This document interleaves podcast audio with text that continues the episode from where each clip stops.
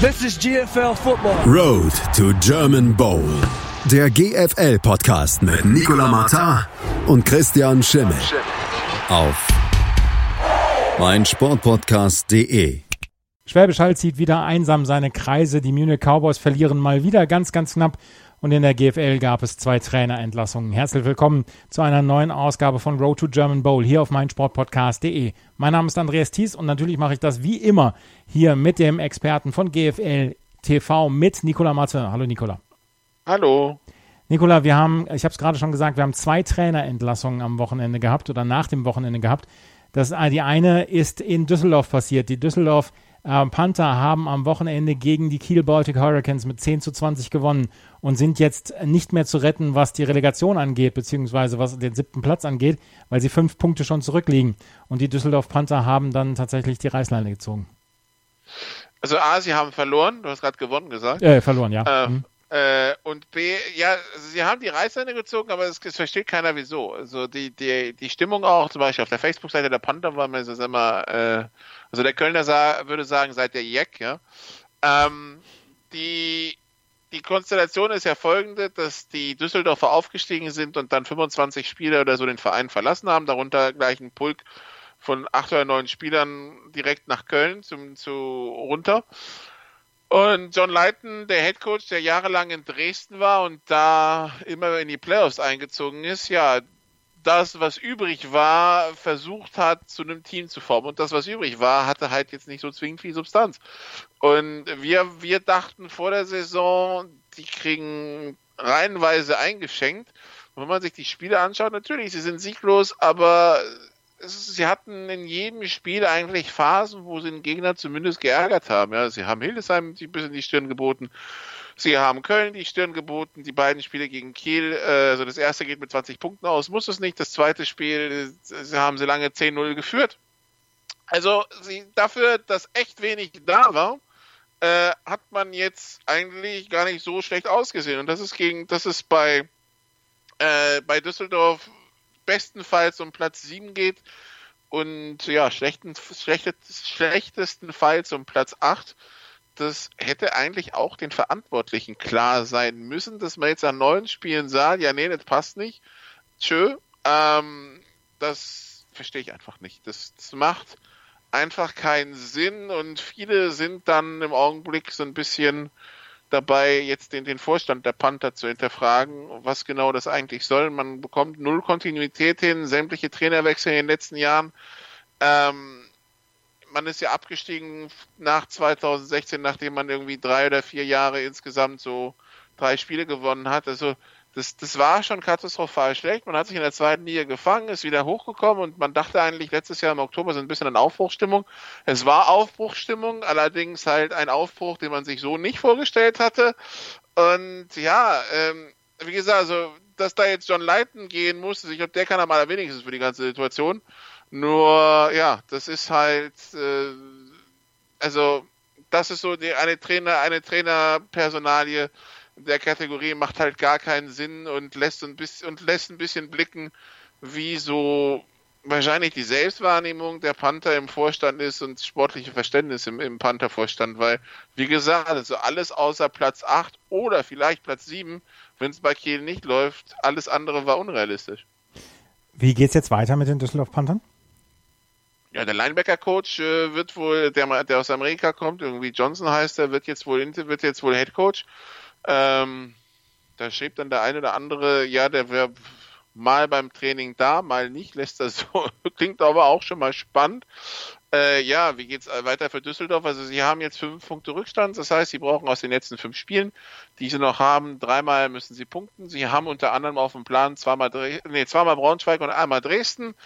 Ähm, das heißt, wenn sie jetzt im Rückspiel gegen Dresden, das ist das erste Spiel nach der Sommerpause für Düsseldorf, nicht punkten, dann steht eigentlich schon fest, dass sie in der Relegation stehen, weil gegen Braunschweig werden sie definitiv nichts holen. Also gegen Dresden ist schon fast eine Unmöglichkeit, aber gegen Braunschweig erst recht nicht und können am 28.07. zu Rostock gegen Elmshorn fahren und sich da mal schon mal ihren potenziellen Relegationsgegner anschauen. Also alles andere als Relegation ist äh, zu 99,8 Prozent ausgeschlossen und die Relegation wird schwer genug.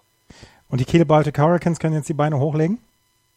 die Kiel Baltic Hurricanes äh, 2020 begins now, ja. Also ähm, das, äh, die können jetzt diese Saison, die können jetzt quasi mit der Saisonplanung für nächstes Jahr anfangen. Also sie werden versuchen, bestimmt noch den einen oder anderen Punkt zu holen, wie sie es zum Beispiel gegen Potsdam getan haben, ja, das eine oder andere Team zu ärgern, aber man muss jetzt nicht die Brechstange rausholen, man äh, kann kontinuierlich an dem arbeiten, was man hat, also sprich, man kann jetzt Spieler testen, man kann am Spielsystem weiter optimieren und so weiter und so fort, alles halt äh, so in Live-Umgebung äh, eine komplette Rückrunde lang und dann seine Schüsse ziehen, was für 2020 anders werden muss. Also, also bessere Situationen gibt's nach dem Chaos in der letzten Offseason durch die Insolvenz für Kiel eigentlich nicht, dass sie jetzt so früh schon quasi sicher sind und so früh schon mit der Saisonplanung 2020 beginnen können in der GFL. Belastungstraining oder Belastungstests in Produktionsumgebung, würde man im Projektmanagement sagen, für die Kiel Baltic Hurricanes jetzt in genau. der Rückrunde. Fünf Punkte haben sie, stehen im Moment auf Platz sechs in der GFL Nord. In der GFL Süd gab es auch eine Trainerentlassung. Die Allgäu Comets haben nach dem 7 zu 34 gegen die Frankfurt Universe dann auch gesagt, nee, mit dem Head Coach machen wir jetzt nicht mehr weiter. 2 zu 10 Punkte. Sie führen mit zwei Punkten vor Ingolstadt. Natürlich wird das eine enge Nummer bis zum Ende der Saison. Aber ist das auch wohl überlegt oder liegt es an anderen Dingen hier in Allgäu? Naja, es ist jetzt, also, wenn wir jetzt äh, Hesham Khalifa nehmen, der letztes Mal schon Interims-Headcoach war, äh, hat Allgäu jetzt den fünften Trainer in 18 Monaten. Mhm. Was sagt dir das zur Wohlüberlegung in Sachen Headcoach im, im Allgäuer Front Office? Ich bin HSV-Fan, mir brauchst du mit sowas gar nicht kommen. Ja, aber die Parallelen sind schon erschreckend, oder? Ja. Und, wir, und äh, wir wissen, wie erfolgreich das beim HSV war. Wir wissen, wenn wir auch den Football-Vergleich ziehen, bei NFL-Teams, die regelmäßig die Reißleine ziehen, zum Beispiel nach zwölf Monaten, ja, wie erfolgreich das meistens ist. Ähm, die Allgäu Comets werden da nicht anders sein, ja. So vor allen Dingen, wenn du halt mit, äh, mit Stan Bedwell letztes Jahr einen hattest, der Passspiel über alles gesagt hat und irgendwie Laufspiel und Special Teams und so weiter, unnötiger Schnickschnack, den braucht kein Mensch.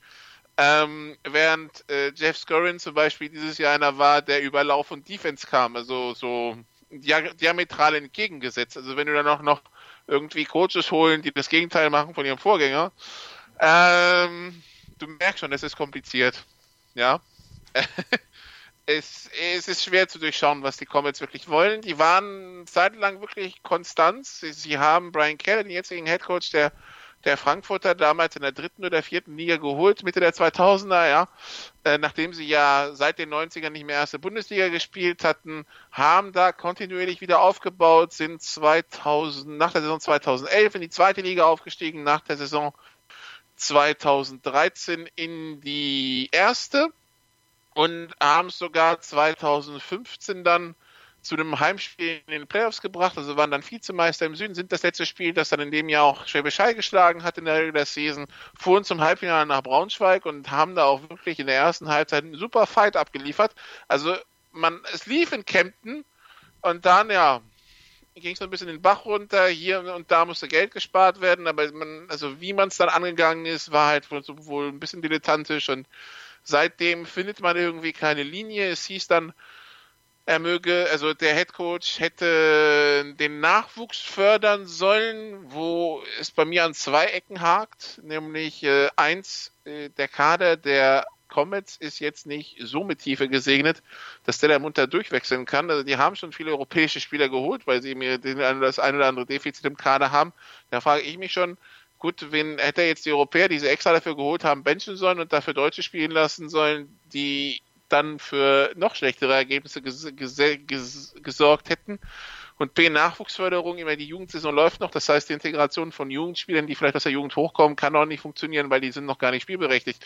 Ähm, Wenn es jetzt organisatorisch darum ging, irgendwie innerhalb, innerhalb des Vereins so alles auf Linie zu bringen, das können wir natürlich nicht einblicken. So oder so, wie gesagt, dadurch, dass es jetzt so quasi, dass, dass Hesham Khalifa jetzt der fünfte Coach in 18 Monaten ist, ähm, und es vielleicht, also letztes Jahr wollte er es ja schon nicht hauptamtlich, also ähm, nicht, äh, wollte nicht das Interim wegbekommen und dann Headcoach machen.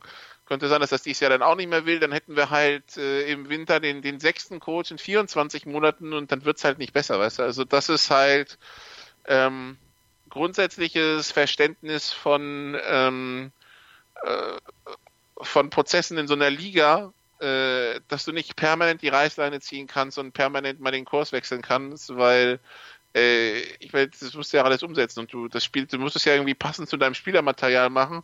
Wenn ich sehe, dass sie innerhalb von 18 Monaten also einen hatten, der nur Pass und der andere nur Lauf machen wollte, dann muss ich sagen, dann haben, dann müsste, und der Kader hat sich nicht so wahnsinnig viel verändert, ja. Ähm, dann muss ich sagen, also irgendwo muss zwischendurch mal eine Fehleinschätzung gewesen sein, was dieser Kader kann, ja, weil also beides geht nicht. Aber in nicht mal anderthalb Wochen steht das zweite Spiel gegen die Ingolstadt Dukes an. 13.07.18.30 in Ingolstadt. Ingolstadt und null Punkte, Allgäu zwei Punkte. Ist das wirklich so schlau, vor so einem wichtigen Spiel den Headcoach auszutauschen? Es kommt ja noch dazu, dass jetzt, also dass jetzt mit dem bei dieser, jetzt ist auch der amerikanische Quarterback, der Ersatz ist irgendwie gestern, nee, Montag gelandet. Ähm, der soll jetzt, also du, du gehst jetzt quasi in das Ingolstadt-Spiel mit einem neuen Quarterback und einem neuen Headcoach. Ähm, das heißt, Ingolstadt weiß logischerweise nicht so wirklich dann vielleicht, was kommt. Also sie können schauen, was Hashem Khalifa letztes Jahr gemacht hat. Aber sie kennen halt diesen Quarterback noch nicht. Ähm, ich habe keine Ahnung, was das werden soll. Ja, zumal das Hinspiel ging ja, glaube ich, mit zwei oder drei Punkten Unterschied aus. Also es war sehr, sehr knapp. Das heißt, der, der direkte Vergleich könnte tatsächlich dann zum Faktor werden. Also bei Punktgleichheit in der Tabelle gilt halt nicht die allgemeine Punktdifferenz, sondern die direkte Vergleich. Also wir sind ja mehr, für die mehr so Fußballaffin sind, es funktioniert wie in der Champions League und nicht wie in der Fußball-Bundesliga. Ähm, es ist, also es gibt aber keine Auswärtspunktregel. Ähm, das ist der Unterschied. Aber ansonsten, also das wird so, pures Drama, Panic Button mit äh, ja mit einer Prise Not gegen Elend. Also ähm, das, das, Spiel wird von der Spannung leben, sagen wir es mal so. Ich erwarte jetzt footballtechnisch keine Wunderwerke, wenn ich ganz ehrlich bin. Also es gibt dann halt Rams gegen Chiefs 2018 und es gibt dann Dukes gegen Comets 2019 und damit ist dann also in etwa die komplette Football-Skala abgedeckt, die man sich vorstellen kann.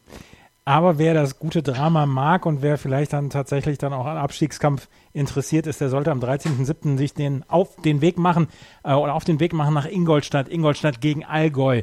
Da geht es das nämlich ist wie so ein Verkehrsunfall. Man will nicht hinschauen, man tut es trotzdem. ja, genau. 28 zu 26 ging das Hinspiel aus, also auch nur zwei Punkte ja dazwischen. Nicht so, dass jetzt Allgäu sagen könnte, ja, wir haben ja mit 15 gewonnen im Hinspiel. Ähm, also das ist ja eine ganz, ganz knappe Nummer da in 14 Tagen, beziehungsweise in 10 Tagen jetzt. Die Ingolstadt Dukes haben äh, also jetzt in anderthalb Wochen die ähm, Allgäu Comets zu Hause und auch sie haben am Wochenende gespielt, wo wir gerade mal dabei sind. Sie haben in Schwäbisch Hall gespielt und das ist dann ja auch so ein Spiel, wo man hinfährt, sagt, gut, jetzt kriegen wir einen auf die Mütze und fährt wieder nach Hause. 51 zu 0 hieß es am Ende für Schwäbisch Hall, die weiter ihre Kreise ziehen. Oh ja, das war, ich habe ich hab mit dem Haller Coach gesprochen. Jetzt mir meine, ja, also Ingolstadt macht jetzt auch nicht so zwingend den Eindruck, als, als wären sie groß dahin gefahren, mit äh, der absoluten Lust, ein Footballspiel an diesem Tag zu bestreiten. Also A, es war heiß und B, die wussten, da ist nichts zu holen, also von daher wollten sie wahrscheinlich auch schauen, dass die Verletztenliste kurz bleibt. Man braucht sich nur die, man braucht sich nur drei Zahlen anzuschauen. Also Jadrian Clark, der glaube ich nur die erste Halbzeit gespielt hat, hat 13 Pässe geworfen in dieser ersten Halbzeit. Acht davon fanden ihr Ziel, fünf davon fanden die Endzone für 147 Yards.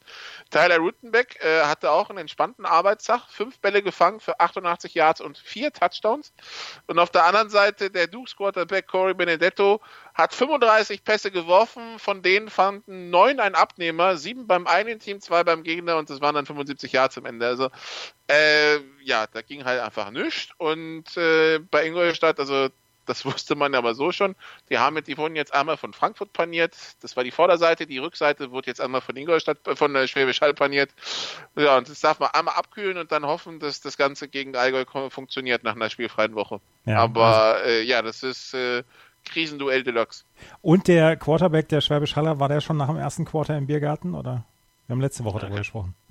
Ja, das ist, äh, vielleicht, vielleicht nicht, aber ähm, also, also das, das Schlimme ist ja, dass die Haller dann sagen, das war kein gutes Spiel von uns, es steht 37-0 zur Halbzeit, was dann auch alles über Ingolstadt sagt wahrscheinlich.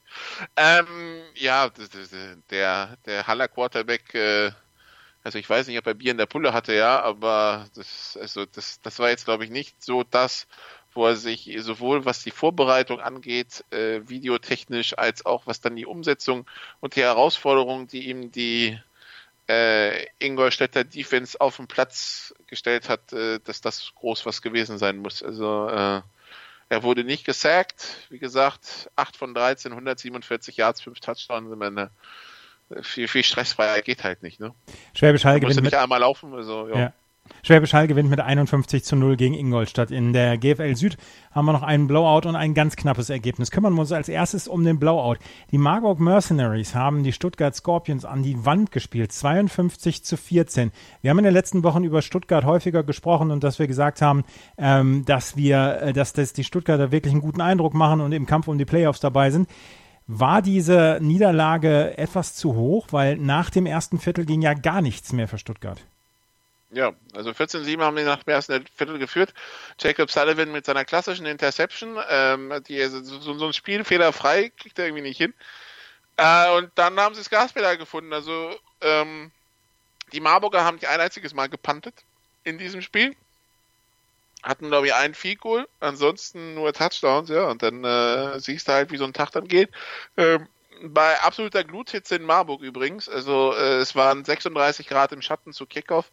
Und wahrscheinlich hat sich dann noch ein bisschen aufgeheizt und in, im Marburger Stadion gibt es zumindest auf dem Spielfeld in, weder in den Teamzonen noch wirklich äh, dann auf dem Platz äh, Schatten. Das heißt, das war sowieso eine ganz üble Geschichte. Ähm, ja, am Ende Jacob Sullivan, wenn man sich das anschaut, 38 von 44 für 377 Yards, 5 Touchdowns, eine Interception. Äh, längster Pass übrigens 27 und das, das ist ein bisschen, das zeigt dann auch so ein bisschen, wie diese Drives der Marburger liefen. Die hatten ganz viele lange Drives und äh, ja, äh, haben sich jedes Mal über den Platz gearbeitet und das war dann ähm, das war dann das Rezept zum Erfolg. Also der erste Touchdown 10 Plays, 85 Yards, der zweite Touchdown 13 Plays, 75 Yards, 6 Plays, 65 Yards, ähm, dann gab es einen Fumble Return Touchdown, neun, dann der in der zweiten Halbzeit neun Plays, 67 Yards, das Fico, der Fico Drive 12 Plays, 52 Yards, 11 Plays, 90 Yards im, im vierten Quarter der, ähm, der, der Touchdown und dann vier Plays, 54 Yards. Und man merkt schon, die haben einfach die Stuttgarter zermürbt und waren die ganze Zeit auf dem Platz.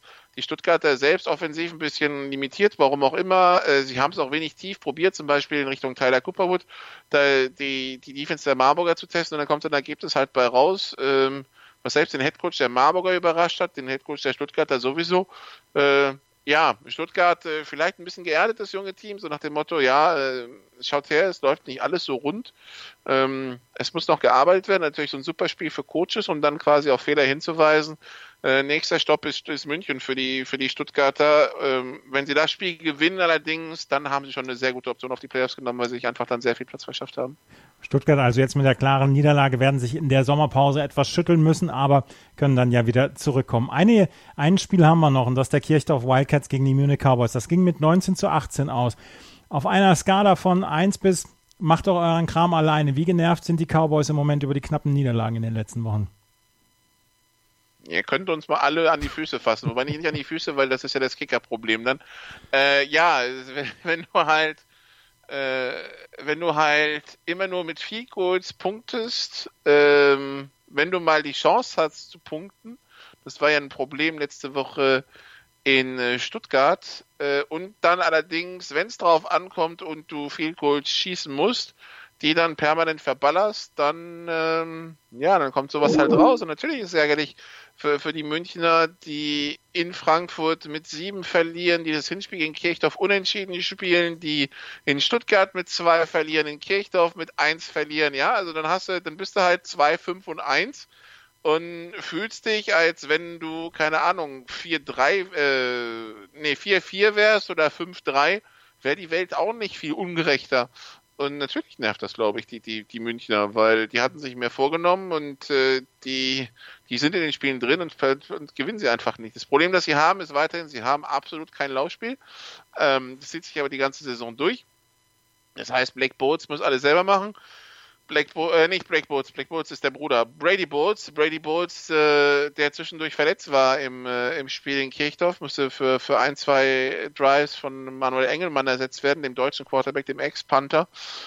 Und äh, ja, dann hast du halt am Ende die Möglichkeit zum, zum Field Goal und, äh, und verbaselst es. Den Drive davor bekommst du den Ball, kommst bis an die Kirchdorfer 46 mit drei Minuten auf der Uhr und äh, und fummelst ihn weg. Die Kirchdorfer machen daraus den, den, den Touchdown zum Sieg, den Touchdown, der dann zum Sieg kommt und äh, die, die Münchner den Ball mit 1,38 bekommen.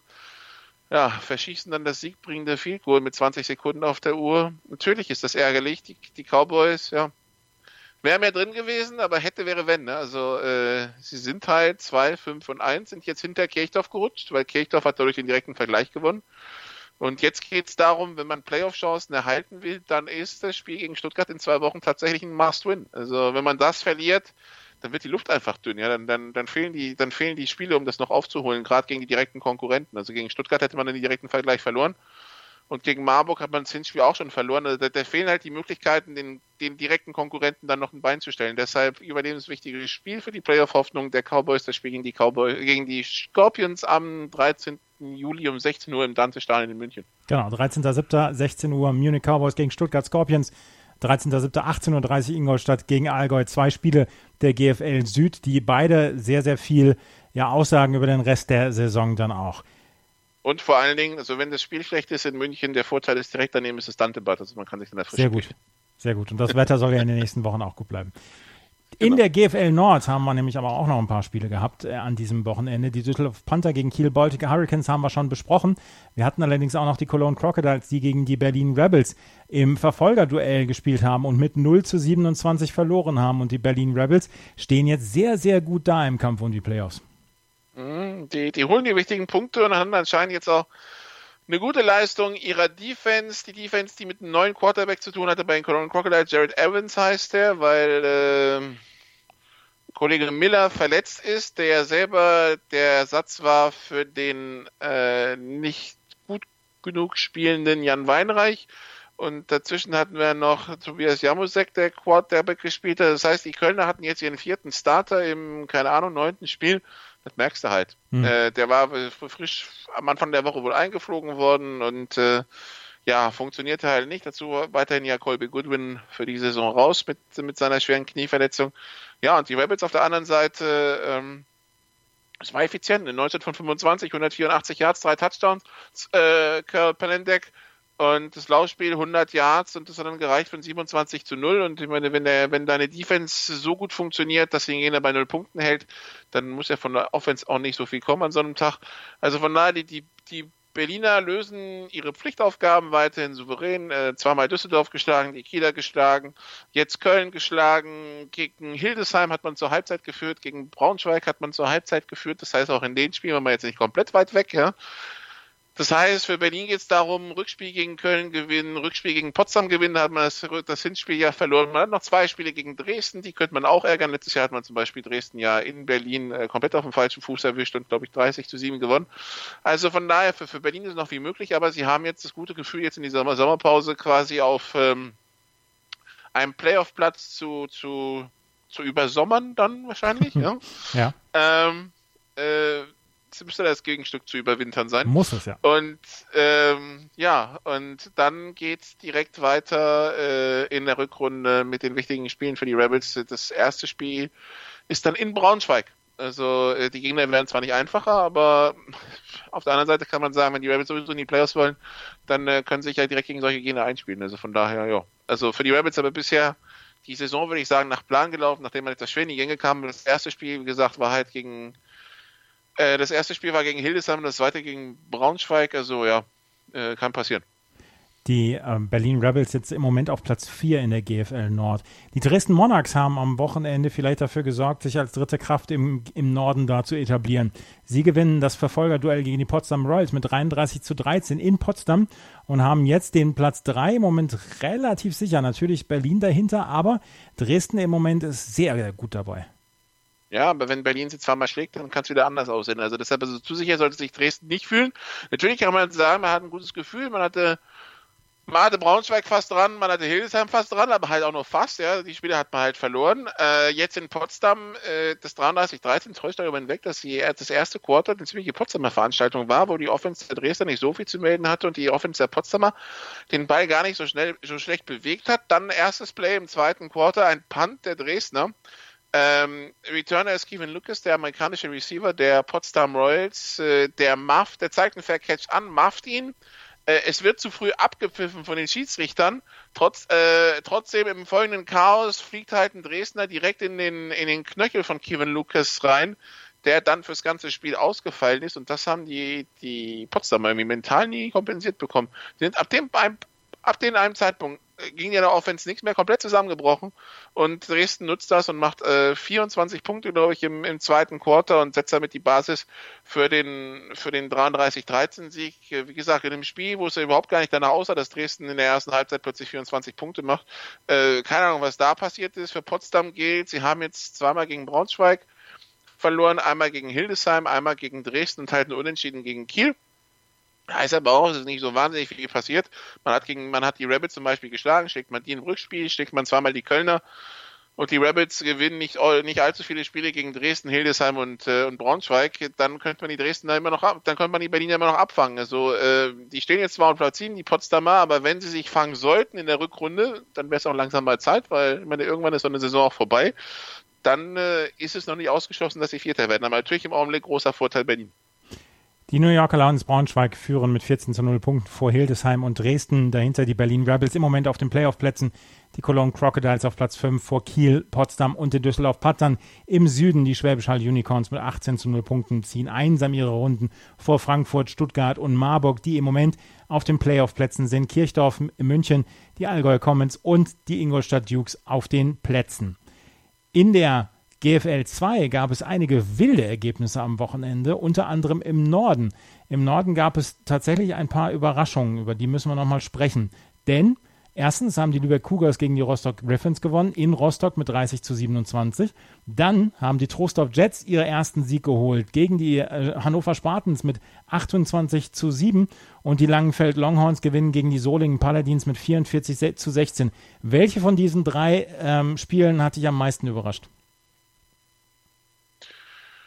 Überrascht. Ähm, also meine, dass das äh, Rostock, dass es am Ende 30, 27 steht, ist ja, also das war ja zwischendurch mal viel deutlicher, weil Rostock ähm, ja eine, eine furchtbare erste Halbzeit hatte. Ich habe die lagen 7 zu 24 zurück zur Halbzeit oder so. Ähm, Rostock, die halt fünf Turnover begangen haben und dann äh, Fehlgoal zum Sieg durch die Lübeck Cougars mit auslaufender Uhr äh, wir haben den Kugas schon gesagt, also wenn die sich irgendwann mal in, in Baldrian Kugas oder Doppelherz Kugas Lübeck umbenennen wollen, äh, wir gehen in den kurzen Dienstweg, weil ähm, also Fender Kugas, da, da musst du ein gutes Herz haben im Augenblick. Ähm, das ist nichts für schwache Nerven und die Griffins haben jetzt zum zweiten Mal Punkte liegen lassen. Sie haben es weiterhin in der Hand, ja, ich glaube, wenn sie zweimal im Zorn schlagen, haben sie den direkten Vergleich im Sack und äh, dementsprechend stehen sie vor Emshorn unter der Voraussetzung, dass sie den Rest gewinnen. Nachdem sie jetzt schon zweimal Punkte liegen gelassen haben, ist halt die Frage, kann Rostock überhaupt den Rest gewinnen? Und dann überhaupt, dann stellt sich natürlich die Frage, können sie überhaupt Emshorn zweimal schlagen? Aber äh, da Antwort dann am 28.07. Von daher natürlich, das war, das war jetzt so ein so ein, äh, schon ein Schlag ins Kontor für die Aufstiegshoffnung der Rostocker, muss man ganz ehrlich sagen. Der Rest, ja, ich meine, also äh, Trostorf gegen Hannover, ich glaube, das muss Not gegen Elend gewesen sein. Ja, also Trostorf hält sich am Leben. Hamburg sagt Danke, weil damit dementsprechend kommt Hannover nicht näher ran. Ähm, aber so oder so heißt das jetzt, beide brauchen mindestens zwei Siege in der Hoffnung, dass Hamburg nicht mehr punktet. Ähm, das heißt, wird, wird schon schwer genug und Langfeld gegen Solingen anscheinend die Solinger doch verletzungsgebeutelt und im letzten Aufgebot in Langfeld. Und äh, obwohl das jetzt nicht so die lange Strecke zu fahren ist, von Langenfeld nach Solingen, also müssen so gefühlt zehn Kilometer sein, wenn es hochkommt. Ähm, das war dann wohl zu viel, das war dann doch zu viel in Langenfeld, ähm, wenn es so warm war und sie zum Beispiel nicht durchwechseln konnten, mangels Personal, dann äh, und das der Gegner kannst, dann wirst du aber auch ganz schnell, dann bekommst du ganz schnell deine Grenzen aufgezeigt. Von daher, also wenn man so will, die große Überraschung ist, dass Lübeck Rostock schlägt. Aber wir hatten dann, wenn man so will, drei Upsets in der GFL, zwei Nord dieses Wochenende, ja. Welches ist das Upset in der Süd gewesen? Äh, gar keins. Also, nö. Kann sich Gießen noch retten in der zweiten, in der GFL 2 Süd? Nee, Gießen könnte, Gießen könnte in zwei Wochen eigentlich schon fast absteigen, weil also ähm, Gießen spielt gegen Biberach. Wenn Biberach das gewinnt, dann hat Gießen neun Spiele und wenn Straubing gegen Wiesbaden gewinnen sollte, dann hätte Straubing drei Siege und sechs Punkte. Und äh, dann hat man halt Wiesbaden, Straubing und ähm, und Darmstadt bei sechs Punkten. Als Gießener hat selbst noch drei Spiele, die man bestreiten kann, sprich sechs Punkte, die man holen kann. Und sie spielen ja auch alle noch untereinander. Der direkte Vergleich gegen Darmstadt ist gewonnen. Das heißt, bliebe Darmstadt bei sechs Punkten, dann kommt man nicht vorbei. Der gegen Wiesbaden äh, müsste ich mal nachschauen, ob der schon durch ist oder nicht. Also der, wenn, also der, der war zumindest zwischendurch mal, sah da relativ übel aus, weil man hat gegen Wiesbaden hoch verloren und gegen Straubing haben wir auch schon hoch verloren. Äh, da steht zwar auch noch das Rückspiel aus, aber ähm, da sieht man die, die Möglichkeiten auch nicht so. Also die Gießen Golden Dragons haben in Wiesbaden 6 zu 41 verloren. Heißt, wenn sie den direkten Vergleich gewinnen wollen, und das müssen sie ja dann, müssten sie mit 36 Punkten Vorsprung gewinnen. Und das Hinspiel gegen Straubing haben sie zu Hause 0,39 verloren. Das heißt, sie müssen nach Straubing fahren und dann damit 40 Punkten gewinnen. Sehe ich auch noch nicht so. Von daher, wenn, wie gesagt, wenn wenn Wiesbaden, nee, wenn Gießen gegen Biberach verliert und Straubing gegen Wiesbaden gewinnt am 13.07., dann kann Gießen schon mal ab dem 13.07. für die Regionalliga-Saison 2020 planen und alle anderen, inklusive Wiesbaden und Darmstadt, können dann schon mal ganz optimistisch 2020 angehen. Also in der ähm, GFL 2 Süd führen die Saarland Hurricanes mit 10 zu 2 Punkten vor Ravensburg mit 10 zu 4.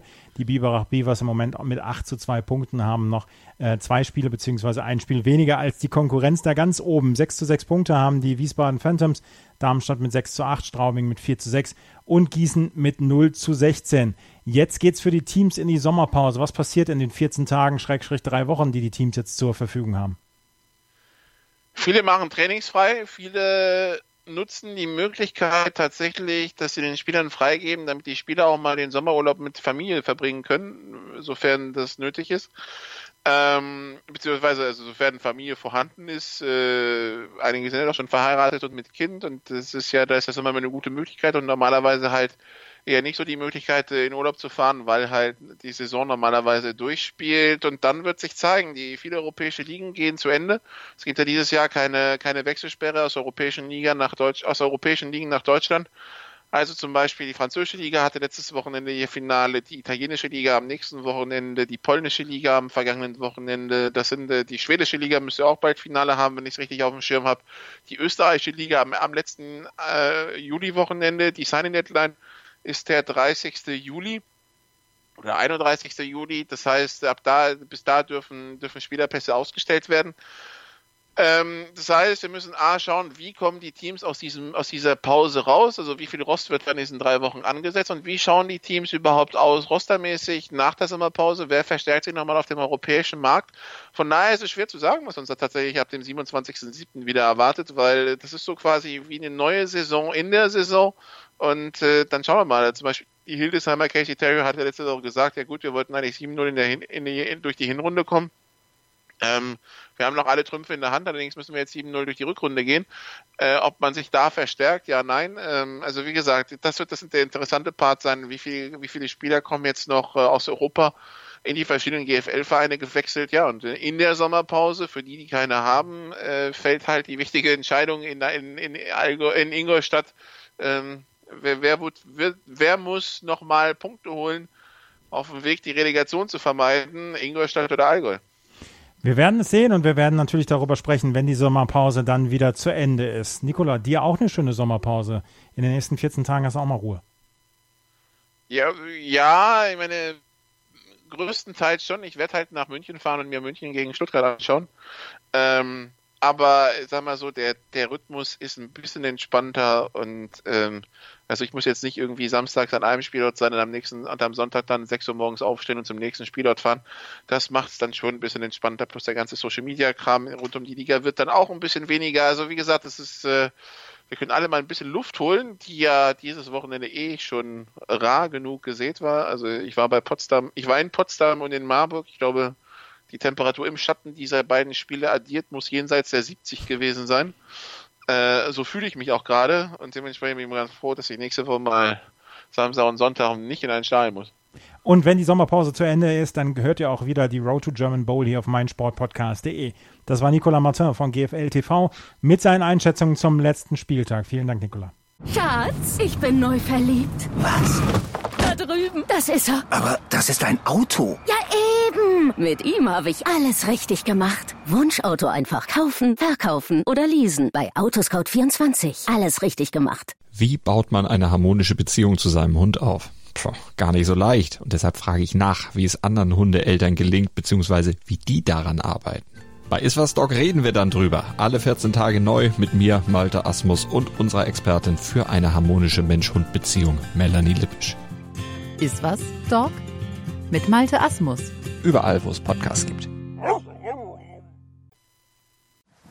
Erdbeerzeit von Chip and Charge. Das Daily aus Wimbledon mit Andreas Thies und Philipp Jobert. Vom 1. bis 14. Juli informieren dich unsere Tennisexperten täglich über die Geschehnisse des prestigeträchtigsten Tennisturniers der Welt. Erdbeerzeit auf meinsportpodcast.de. Schatz, ich bin neu verliebt. Was? Da drüben. Das ist er. Aber das ist ein Auto. Ja, eben. Mit ihm habe ich alles richtig gemacht. Wunschauto einfach kaufen, verkaufen oder leasen. Bei Autoscout24. Alles richtig gemacht.